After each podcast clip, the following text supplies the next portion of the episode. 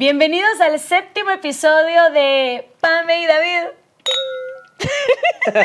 Hay personas que dicen que solo al escuchar, los que escuchan el podcast en Spotify, ya se les antoja el vinito. Ah, solo de O sea, escuchar. solo de escuchar que se chocan unas copas, ya se les antoja un sin vinito. ver el vino en el video. Ajá, sin ah, verlo. qué bueno, mira qué Solo efecto, ¡ting! qué efecto tan productivo para la sociedad pro- provocamos. Ajá, sí, súper productivo. Bienvenidos a un nuevo episodio de este podcast para parejas. O para aquellas personas que les llama la atención vivir una vida en pareja. Hoy vamos a platicar de cómo superar o cómo aceptar el pasado de tu pareja. Épale. Empezando por algo que a mí me tocó vivirlo así. David y yo decidimos que iba a ser así y fue que me contó su pasado. Ah, sí. Hay parejas que no se cuentan el pasado, hay parejas que no cuentan con quién estuvieron o con quién no, pero en nuestro caso sí nos contamos todo, porque si David no me lo contaba, alguien me lo iba a contar. La decisión al principio, la idea fue mía. Sí, tú lo O propusiste. sea, no, yo sé que muchos pueden pensar, ah, Pamela lo obligó a David a que le contara su pasado y el otro mandilón se dio a contarle su pasado. No, yo, yo sabía que no era el tipo con el pasado más adecuado del mundo en términos de relaciones sentimentales y de vida controlada, todo lo contrario, ¿verdad? Entonces dije, antes que alguien llegue y le cuente, porque va a llegar alguien y le va a contar, era inminente, o sea, tenía que pasar, mejor se lo cuento yo. No, aparte que ya me estaban contando. Sí, o sea, ya se lo estaban contando también. ya habían cuates de David que pues lo querían, pero tal vez, no sé, para ellos era chistoso estarme contando el pasado de David. Entonces, David me contó su pasado, que incluía... Parte, ¿verdad? Eso es lo que se pudo. O sea, Pásame. así, fue a grandes rasgos, no, o sea, fue a grandes rasgos, no di números exactos. pero eh, sí dio... cantidades. Y sí tuvo que dar algunos nombres. Sol- soltamos algunos nombres. Tuvo que soltar algunos nombres porque sabía que si no lo soltaba David, alguien más los iba a soltar. Ah, Sobre todo, revelé algunos nombres, no para. Cuando hablamos de nombres, son de personas que Con las que estuviste saliendo. habían estado, sí, involucradas conmigo de alguna forma, saliendo, que habían salido conmigo, por la- llamarle de alguna forma, sin incurrir en, en, en caer eh, a la falta de ser un caballero. ¿verdad? Ah, o sea, no, no, no, no no. se trataba de eso tampoco. Era nada más aquellas personas en las que nosotros con Pame como pareja, por el medio en el que trabajábamos, nos íbamos a topar más adelante. Yo le podría decir Neponucema González y, y yo sé que estaba de más que se lo contara a Pame porque Neponucema no pertenecía a nuestro círculo y nunca la Pame la iba a conocer. Entonces, más que todo, le decía nombres, mira, ah, por cierto, eh, es, con esta chava, con esa salí, con aquella salí. Chavas que más o menos estaban cerca de nuestro radar, dirían, ¿verdad? Por ejemplo, para mí eso sí me dio tranquilidad, la verdad, porque hay momentos en los que uno no sabe con quién estuvo saliendo tu pareja y puede ser que te juntes todos en una reunión y que la otra le siga haciendo ojitos y tú, ay, solo se llevan bien, pero que si no, hubo algo entre ellos. Sí. Entonces yo sí me sentía segura sabiendo que David estuvo, como dijo él, me contó solo de las que yo podría llegar a conocer. Exactamente. De ahí no supe de otras, no tengo nombres, no tengo nada, simplemente de algunas que yo sabía que nos íbamos a topar en algún momento. Sí, porque podía ser que pertenecían a mi círculo de amigos todavía, ¿verdad? Y cada vez que hubiera un cumpleaños, una reunión, que hubiera algo por el estilo, eh, esta persona iba a llegar. Sí.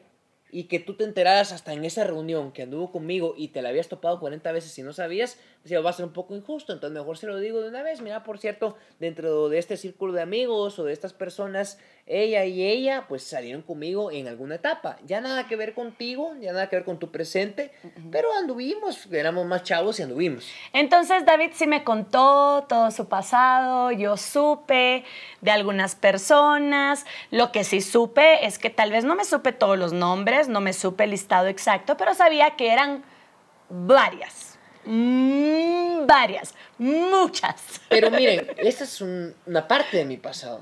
Había otra parte de mi pasado que yo estaba arrastrando al momento que yo conocí a Pame, Que no tiene que ver con mujeres. que no tiene que ver con mujeres. Es la vida alegre, la fiesta, la parranda, el alcohol, la vida desenfrenada, los extremos. Todo eso estuvo como parte de mi pasado. Tuve una juventud eh, demasiada fiestera, demasiada alegre, noctámbula. Y yo hasta recuerdo un día que le pregunté, dígame todas las sustancias. Ah, sí, hicimos un, un listado de sustancias que me había metido, ¿verdad? Pero no, solo No, alcohol. era el alcohol. Y sí, en alguna época fumé. Ah, eso también. Tabaco, claro, ¿verdad? Nicotina con alquitrán, tabaco. Eso lo fue lo que fumé. Eh, no estamos criticando a las personas que fumen otras cosas y que se metan otras cosas, cada quien con su vida.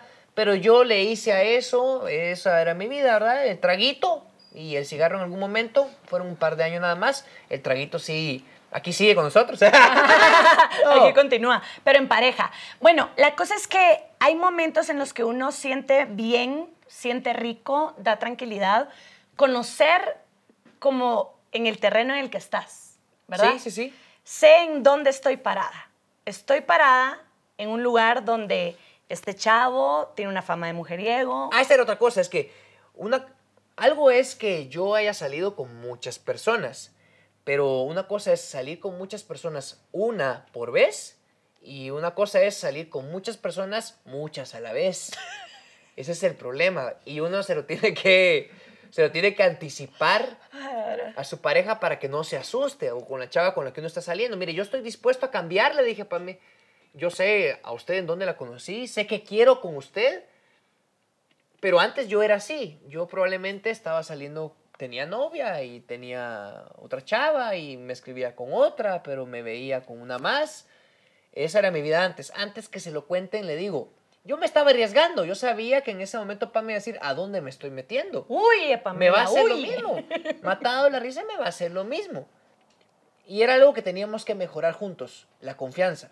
A partir de que yo me sinceré, bueno, ¿cómo construyo una confianza si ya empezó destruida? Pero eso será otro tema, otro tema. La confianza es algo más profundo, Sí. pero primero, ¿cómo superar? O sea, ¿cómo supero la información que tengo? ¿Verdad? Ajá. Porque este chavo me encanta, me gusta, me encantaría poder tener una relación bonita con él, pero ¿qué información tengo? ¿Mujeriego?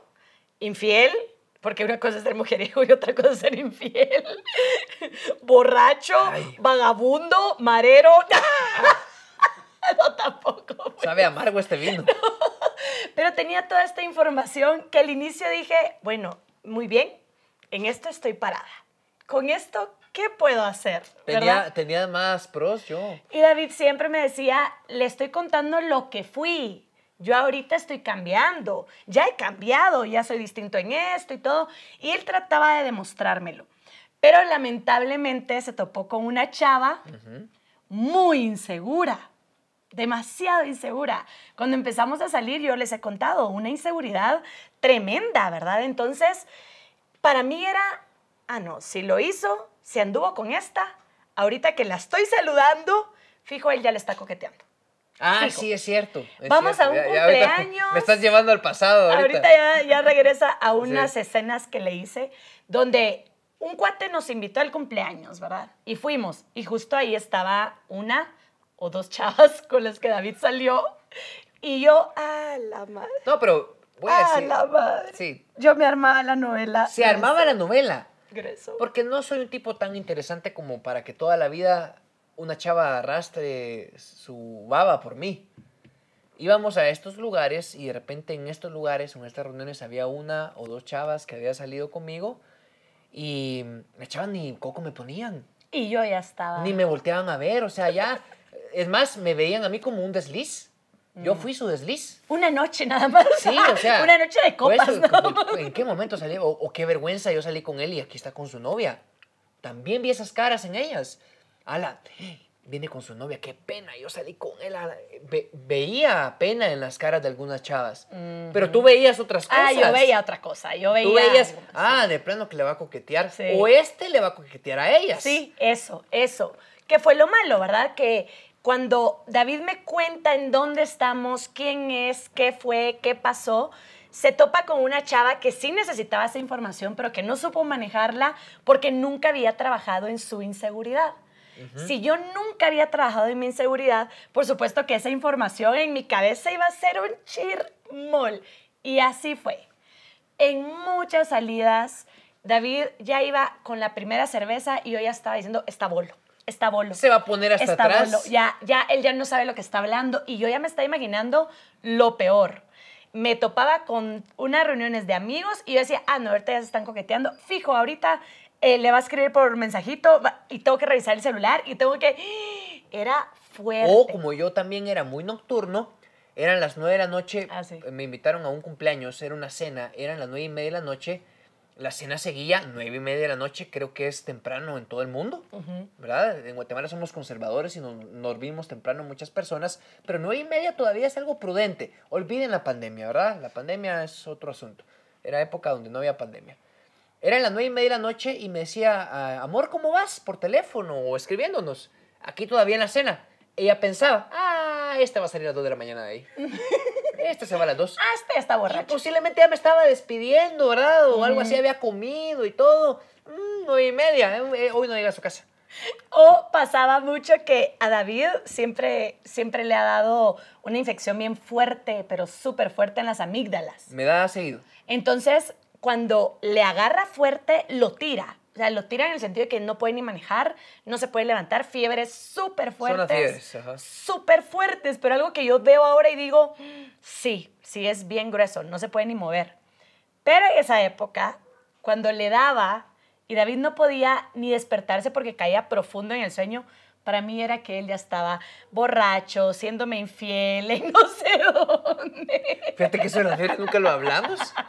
O sea, los días donde yo... No, amor, sí pasó una vez, sí pasó una vez. Que tú hasta te enojaste porque me dijiste, yo estoy aquí sufriendo de fiebre fuerte y tú allá inventándote lo peor de mí. A la Porque yo sí te hice el gran clavo de saber en dónde Sí, es estás, cierto, me hiciste un par de saber con clavos quién por eso, estás. Sí. No, Y hasta recuerdo, a la qué pena, pero recuerdo que David me dijo, ahorita te va a pasar a mi mamá. Y yo, no, ahorita te voy a pasar a mi mamá Sí. para que veas que estoy en la casa y que Es cierto, ya y yo creo que sí. Una vez Sandrita Bisoera sí me tuvo que No. mandar un mensaje o algo. es que escuchó la pelea. Mi mamá escuchó la pelea. Ahorita te la paso. Que te cuente mi mamá dónde ha estado y que quién ha sido la que me ha dado medicina para la fiebre.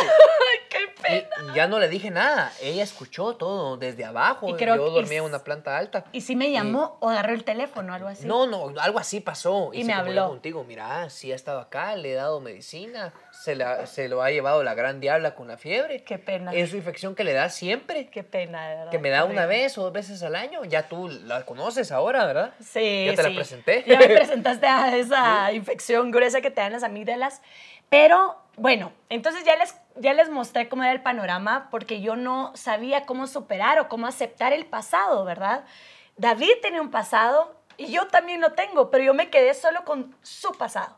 O sea, yo dije, solo su pasado es el fuerte, es el grueso, eh, el mío no, y la verdad que todos los pasados pues son importantes y pueden llegar a afectar mucho, ¿verdad? Y les digo algo, todos los pasados de todos, los que estamos aquí incluso, todos los pasados de todos nosotros tienen tropiezos. Todos. Todos tienen tropiezos. Todos porque tenemos tropiezos. Como los animalitos, los gatillos, cuando están aprendiendo a treparse, cuando son jovencitos, Sí. y se caen de la rama. Sí.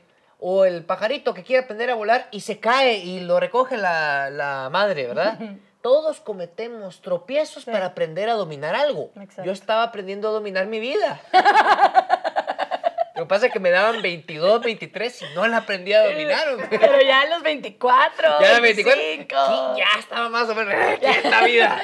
¡Quieta! Para. ¡Quieta vida ya! No, hombre, pero de verdad, para llegar al punto y que esto a alguno le pueda servir, porque puede ser que tú también sepas el pasado de tu pareja y que tu pareja todo el tiempo te diga, es pasado.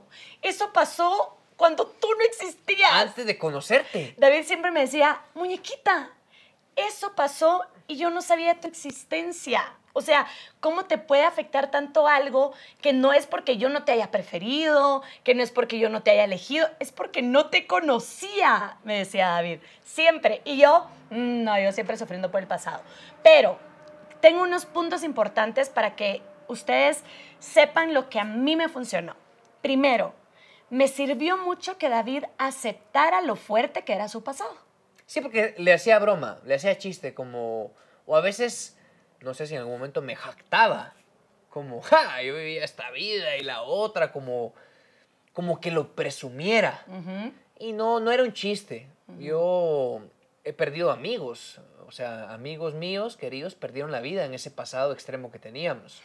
Algunos perdieron su libertad, algunos perdieron su libertad emocional y mental, y algunos perdieron la vida, por supuesto. Muchos eh, echaron abajo matrimonios, noviazgos con chavas que valían la pena, por esos extremos en los que vivíamos. Entonces yo todavía seguía, ya salía con Pame, le bajé a lo extremo de mi vida cuando empecé a salir contigo, pero le hacía chiste todavía a mi pasado, como que fuera una gracia. Y me lo, y lo- me lo pintabas como, ay, hay peores.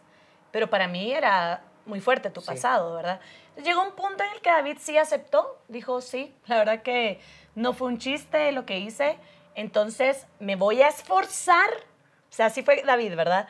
Sí, traigo una muy mala reputación, Malísima, malísima. me voy que- a esforzar para que usted, me decía, vea que las personas pueden cambiar.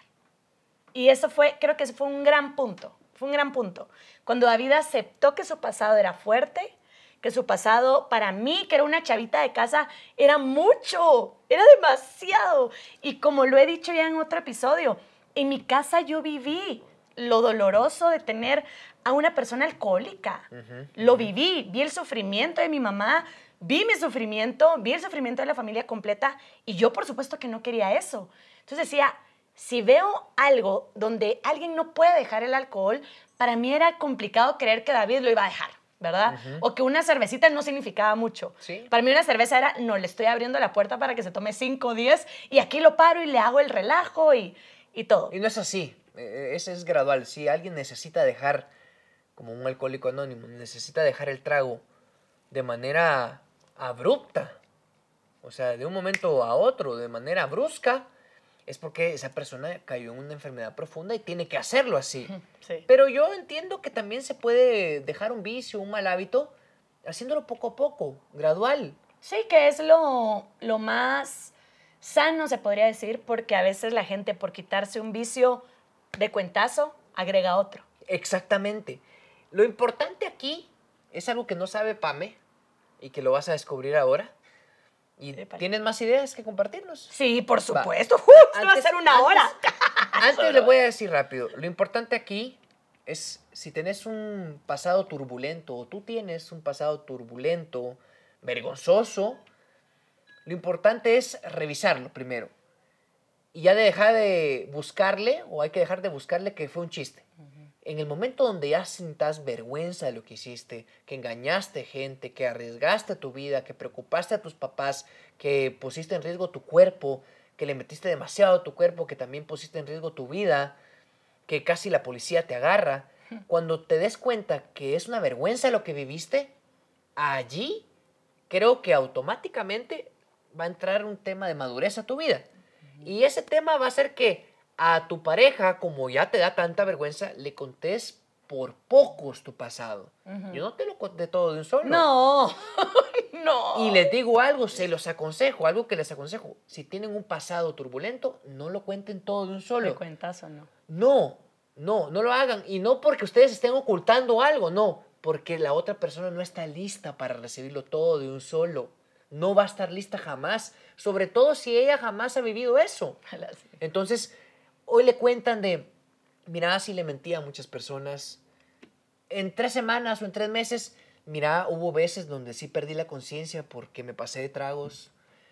En un año le cuentan, una vez me accidenté porque estaba demasiado tomado. Después le cuentan en dos meses, no llegaba a dormir a mi casa tres veces por semana.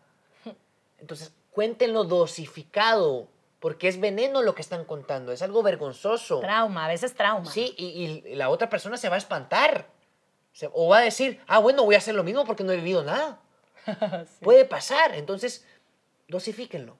Cuenten su pasado por pocos. Y no hay que contarlo todo. Hay detalles que no valen la pena. Sí, no, hay no, detalles no. que no valen la pena, que no van a aportar a la seguridad de tu pareja. Yo creo que al final servía que si alguien aparecía diciéndome, ay Dios, ¿cree que, ¿crees que te es fiel? Si le fue infiel a tal, tal, tal, tal, yo ya sé que sí, le fuiste infiel porque tú me contaste. Sí. No me lo ocultaste.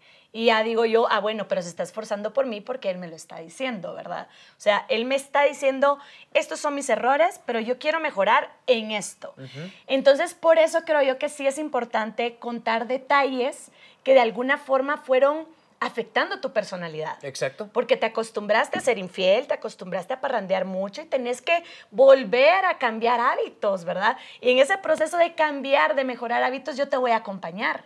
Pero solo si tú me decís que estás en el proceso. Y solo si no te estoy dañando también en ese proceso. Ah, pero si yo no sé que sos un, un alcohólico, yo no voy a entender por qué no podés dejar de tomar en cada salida. Ajá. Si a mí no me lo decís, ¿verdad? Sí, o sí, sea, son cositas que uno puede acompañar a la otra persona si de verdad le cuenta su pasado. Es como cuando yo he comentado aquí la primera vez, no sé si lo he comentado aquí en el podcast o en la radio, a veces me confundo. Hablamos tanto que no sabemos de dónde lo hablamos. Pero yo dije, la primera vez que yo fui con una psicóloga no me funcionó, porque yo no le conté realmente lo que estaba viviendo. No me funcionó, no pude mejorar. Algo boté aquí. ¿Fue el micrófono? Ay, sí, pero todo bien, está bien, todavía suena. Sí. Pues no me funcionó porque no fui sincera. Sí, No fui sincera. Esa terapia no funcionó en su momento porque Pame no le contó todo. A la psicóloga, A la no. psicóloga. No me funcionó y siento que es lo mismo con una pareja. Si no sos sincero, si no le contás cuáles son tus problemas, cuáles son tus adicciones, no va a funcionar. Pero también es importante que uno trabaje en uno pensando, bueno, me lo está contando, me tiene confianza, yo tengo que trabajar en mi seguridad y creer que él realmente quiere cambiar. Pero no solo lo tengo que creer, él me lo tiene que demostrar. Y esta es una parte importante.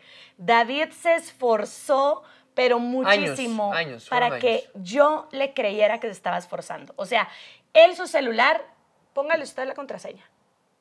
Revíselo, agárrelo, póngalo. Y me lo dejaba ahí. Créeme, o, o le hablaba de usted, pero en algún momento también ya pasó en la fase en donde nos hablábamos de tú, nos tratábamos de tú. Créame en mi Facebook. Ah, haceme tú las redes sociales. Haceme tú mi, ajá, haceme tú mi Instagram, por favor. Eh, ¿Sabes qué? En tu cuenta de Instagram tenés una mía. Porque me sirve que tú ves más redes que yo, me sirve que tú tengas disponible mi Instagram para cualquier cosa. Y David, ahí está mi celular, agárralo. Yo sé, es difícil confiar en mí, por eso te lo dejo, míralo. Y yo lo revisaba. Por supuesto, lo revisaba, porque me costaba mucho. No, de verdad, ayer estuve con mis amigos, si quieres llámalo, si quieres preguntarle. ¿Quieres que lo llame? O sea, son cositas que eran, tal vez alguien puede decir, alaran, qué tóxica esa Pamela. Sí, por supuesto.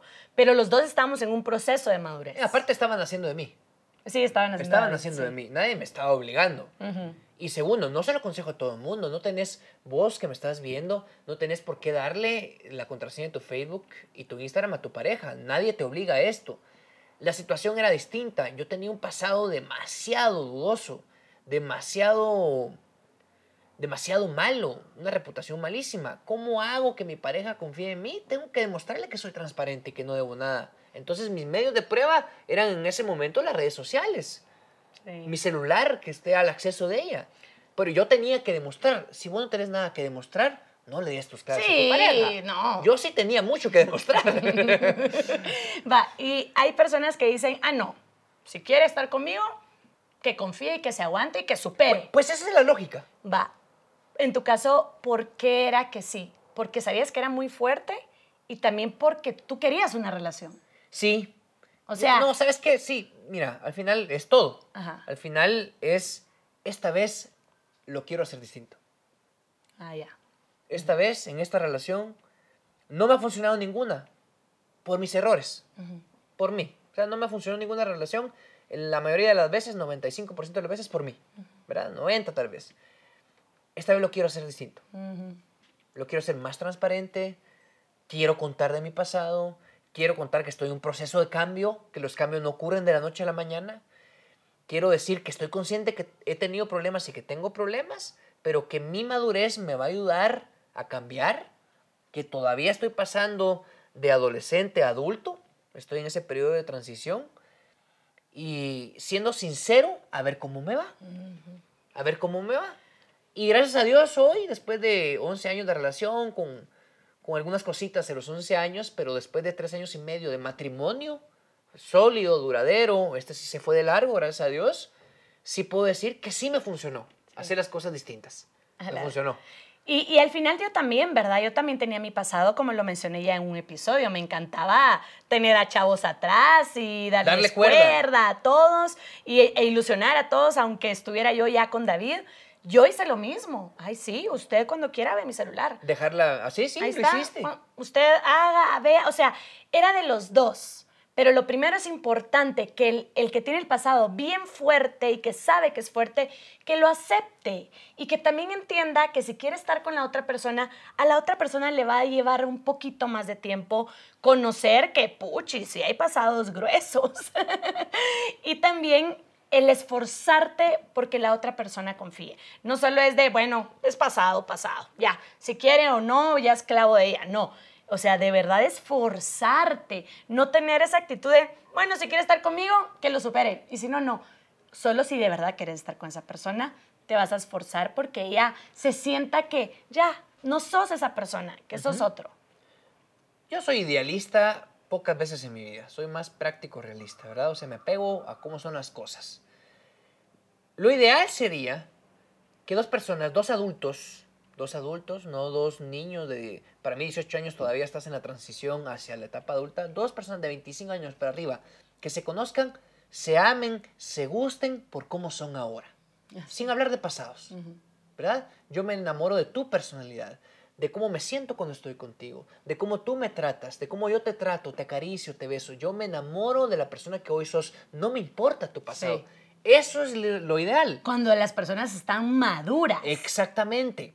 Pero no importa, te puedes enamorar de un inmaduro.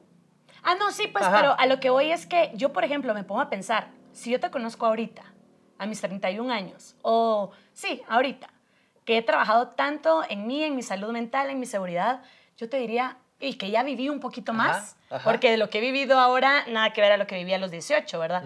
Yo ahorita te diría, mire, o mira, no me importa. Su pasado- Vivamos. su pasado me da igual. Me da igual, me vale, me da igual.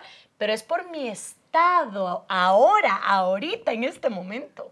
No funciona esto ideal que les propongo donde el pasado no importa porque lamentablemente uno de los dos casi siempre tiene problemas de inseguridad, Sí. problemas de estabilidad mental, algún tipo de trastorno que necesita aferrarse a algo muy seguro para estar bien y estable.